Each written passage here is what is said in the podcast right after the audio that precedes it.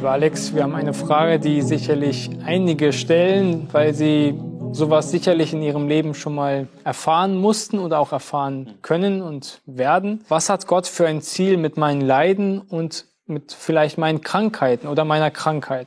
Meinen Leiden. Ja, diese Frage zielt auf den persönlichen Aspekt von Leiden und Krankheit im eigenen Leben ab. Ähm, Leid ist seit dem Sündenfall 1. Mose 3 Teil dieser Welt, das wissen wir alle, ja. Das, was von Gott als sehr gut geschaffen wurde, ist jetzt alles andere als sehr gut. Und deswegen geht kein Mensch über diese Erde, der nicht irgendwann irgendwie in irgendeiner Weise mal Leid erlebt hat. Ja, da sind wir uns einig. Und ich gehe jetzt bei der Beantwortung dieser Frage nicht auf die Folgen von selbstverschuldeten Leid ein, ja, äh, weil wir gesündigt haben. Das ist jetzt nicht das Thema, sondern ich will wirklich reden über das Leid in unserem Leben, für das wir nicht verantwortlich sind und das wir eben nicht durch eigene Schuld verursacht haben. Ja, ich rede jetzt von der Art Leiden, die in unser Leben prasseln, ohne dass wir auch nur einen Hauch der Ahnung haben, woher oder warum das kommt. Ja, so wie bei Hiob. Ja, Hiob ist da ein Paradebeispiel.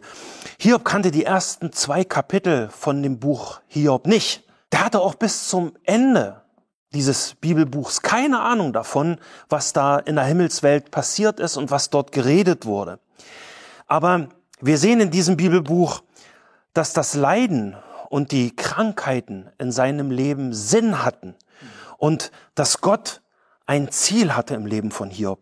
Ja, am Ende der Geschichte bekennt Hiob dann Kapitel 42, Verse 5 und 6 ein sehr, sehr fundamentales Bekenntnis. Da sagt er, vom Hören sagen hatte ich von dir gehört, aber nun hat mein Auge dich gesehen.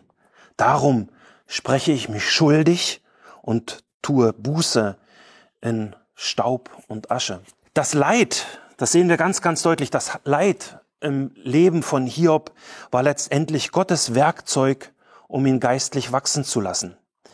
Äh, jeden Tag werden wir in den Medien und in der Werbung mit der Botschaft bombardiert, Leiden ist schlecht. Ja, wir sagen dir, was du brauchst, um glücklich zu sein.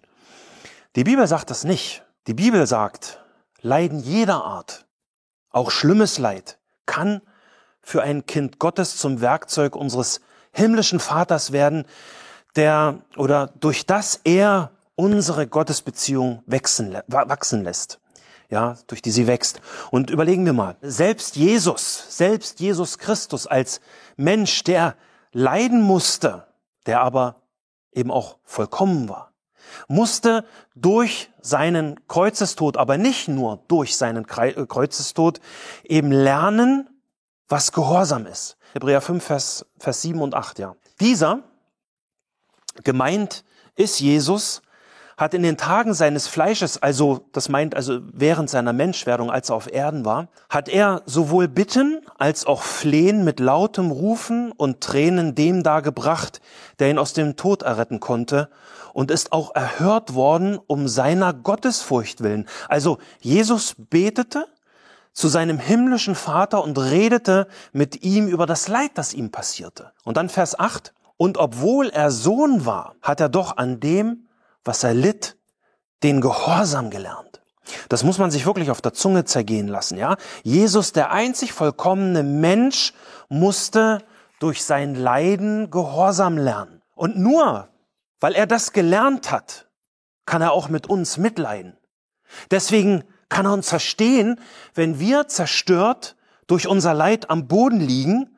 Und deswegen kann er uns auch immer wieder Hoffnung geben. Wir haben im Leben auf dieser, dieser Erde, in dieser Welt, haben wir nicht die Wahl zwischen Leid und Schmerz und zwischen überglücklich und schmerzlos. Deswegen müssen wir uns immer wieder die Frage stellen, ganz persönlich, wie beurteilen wir das Leid und den damit verbundenen Schmerz in unserem Leben? Wie reagiere ich auf dieses Leid? in der aktuellen Situation. Jesu Leben und sein Sterben am Kreuzestod haben dem Leid Sinn und Ziel gegeben. Und das bringt wie ich finde, Jakobus sehr, sehr gut und herausfordernd auf den Punkt. Er schreibt in Jakobus 1, Vers 2 bis 4, Meine Brüder, achtet es für lauter Freude, wenn ihr in mancherlei Anfechtungen geratet. Und Anfechtung Ja, das meint hier, das ist ein Synonym für Versuchungen, für also jede Art, wo du Probleme bekommst, mit denen du nicht äh, sofort weißt, woher die kommen äh, und und die sich dann eben zu Glaubensprüfungen entwickeln. Das sind wie gesagt Anfechtungen sind an dem Punkt ja wirklich alles Synonyme für diesen ganzen Bereich. Ja, und dann Vers drei: Da ihr ja wisst, dass die Bewährung eures Glaubens standhaftes Ausharren bewirkt. Das standhafte Ausharren aber soll ein vollkommenes Werk haben, damit ihr und jetzt kommt der Grund und das Ziel von all diesem Leid, ja, damit ihr vollkommen und vollständig seid und es euch an nichts mangelt. Mit anderen Worten, wenn du die durch dein Leiden verursachte Glaubensprüfung besteht, bestehst, dann führt dich das zu geistlicher Reife. Leid ist Gottes Werkzeug in deinem Leben, damit du in deiner Beziehung zu ihm wächst, genau wie bei Hiob. Das gleiche schreibt Paulus im Römerbrief. 8 Vers 28. Wir wissen aber, dass denen, die Gott lieben, alle Dinge zum Besten dienen, denen, die nach seinem Vorsatz berufen sind. Und alle Dinge meint hier wirklich alle Dinge, nicht nur, nicht nur die guten, sondern sowohl die guten als auch die schlechten und leidvollen Dinge, und zwar aus allen Bereichen des Lebens. Und dann beschreibt Paulus dann auch wieder das Ziel, Vers 29, denn die er zuvor ersehen hat, die hat er auch vorherbestimmt, dem Ebenbild seines Sohnes gleichgestaltet zu werden. Das heißt, das Ziel Gottes ist es, dich Jesus ähnlicher zu machen, dich umzugestalten. Gott arbeitet in deinem Leben und Leid ist eines seiner, also eines, nicht das, sondern eines seiner Werkzeuge dabei. Dein Glaube wächst und wird fester. Allerdings ist ja eine wichtige Beobachtung, dass diese Verheißung nur denen gilt, die Gott lieben. Ungläubigen gilt diese Zusage, dass ihnen alle Dinge zum Besten dienen, nicht.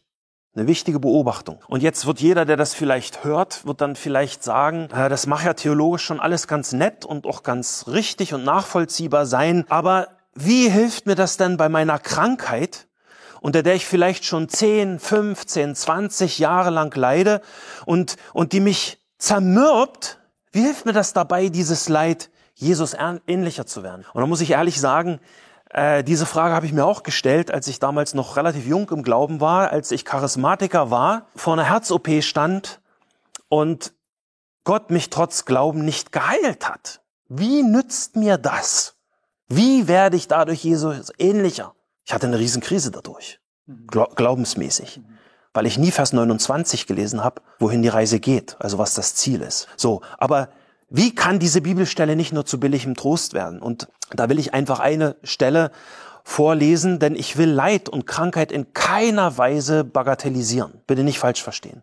Leid und Krankheit können schlimm sein, sie können uns bis ins Mark zermürben. Und da will ich einfach mal 2. Korinther 4, Vers 17 und 18 lesen. Also Paulus sagt in 2. Korinther 4, Vers 17 bis 18, denn unsere Bedrängnis, die schnell vorübergehend und leicht ist, verschafft uns eine ewige und über alle Maßen gewichtige Herrlichkeit, da wir nicht auf das Sichtbare sehen, sondern auf das Unsichtbare.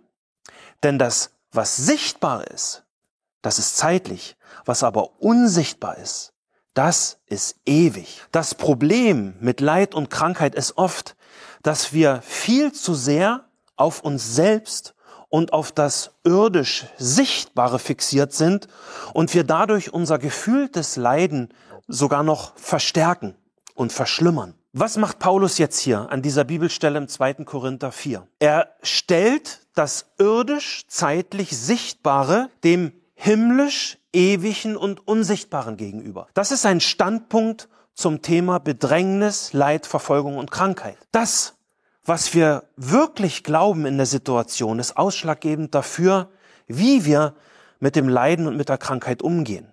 Haben wir eben diese selbstfixierte Sicht oder schauen wir im Leid auf Jesus? Wir leiden teilweise in diesem Leben wirklich schwer, ja. Aber wie oft sagen wir eben, in unserer selbstzentrierten Sicht, oh ja, das ist alles so schrecklich und, und äh, mir geht es so schlecht und mein Leiden ist so schwer. Paulus schaut auf Jesus und der sagt, wie groß werden Friede und Freude in der Herrlichkeit bei Jesus sein.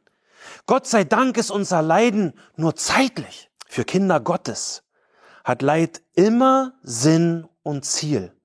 Und durch diese biblische Sichtweise bekommen wir dann eben eine tragfähige Hoffnung und können mit Gottes Hilfe im Glauben ausharren. Ausharren auch in Leid und Krankheiten. Ja, vielen Dank, Alex. Liebe Gemeinde, wir wünschen euch viel Mut und auch Ausdauer bei all den Krankheiten und Leiden, die Gott in eurem Leben zulässt, wo Gott euch da aber Mut schenken will, auch für diese Zeit. Frag die Bibel ist ein Dienst der Evangeliumschristengemeinde Berlin-Hellersdorf. Wenn auch du Fragen hast, die dir helfen können, unseren Herrn Jesus Christus kennenzulernen oder noch mehr zu lieben, dann stelle sie gerne per E-Mail an fragen.ecg.berlin oder über unsere Webseite auf www.ecg.berlin/fragen.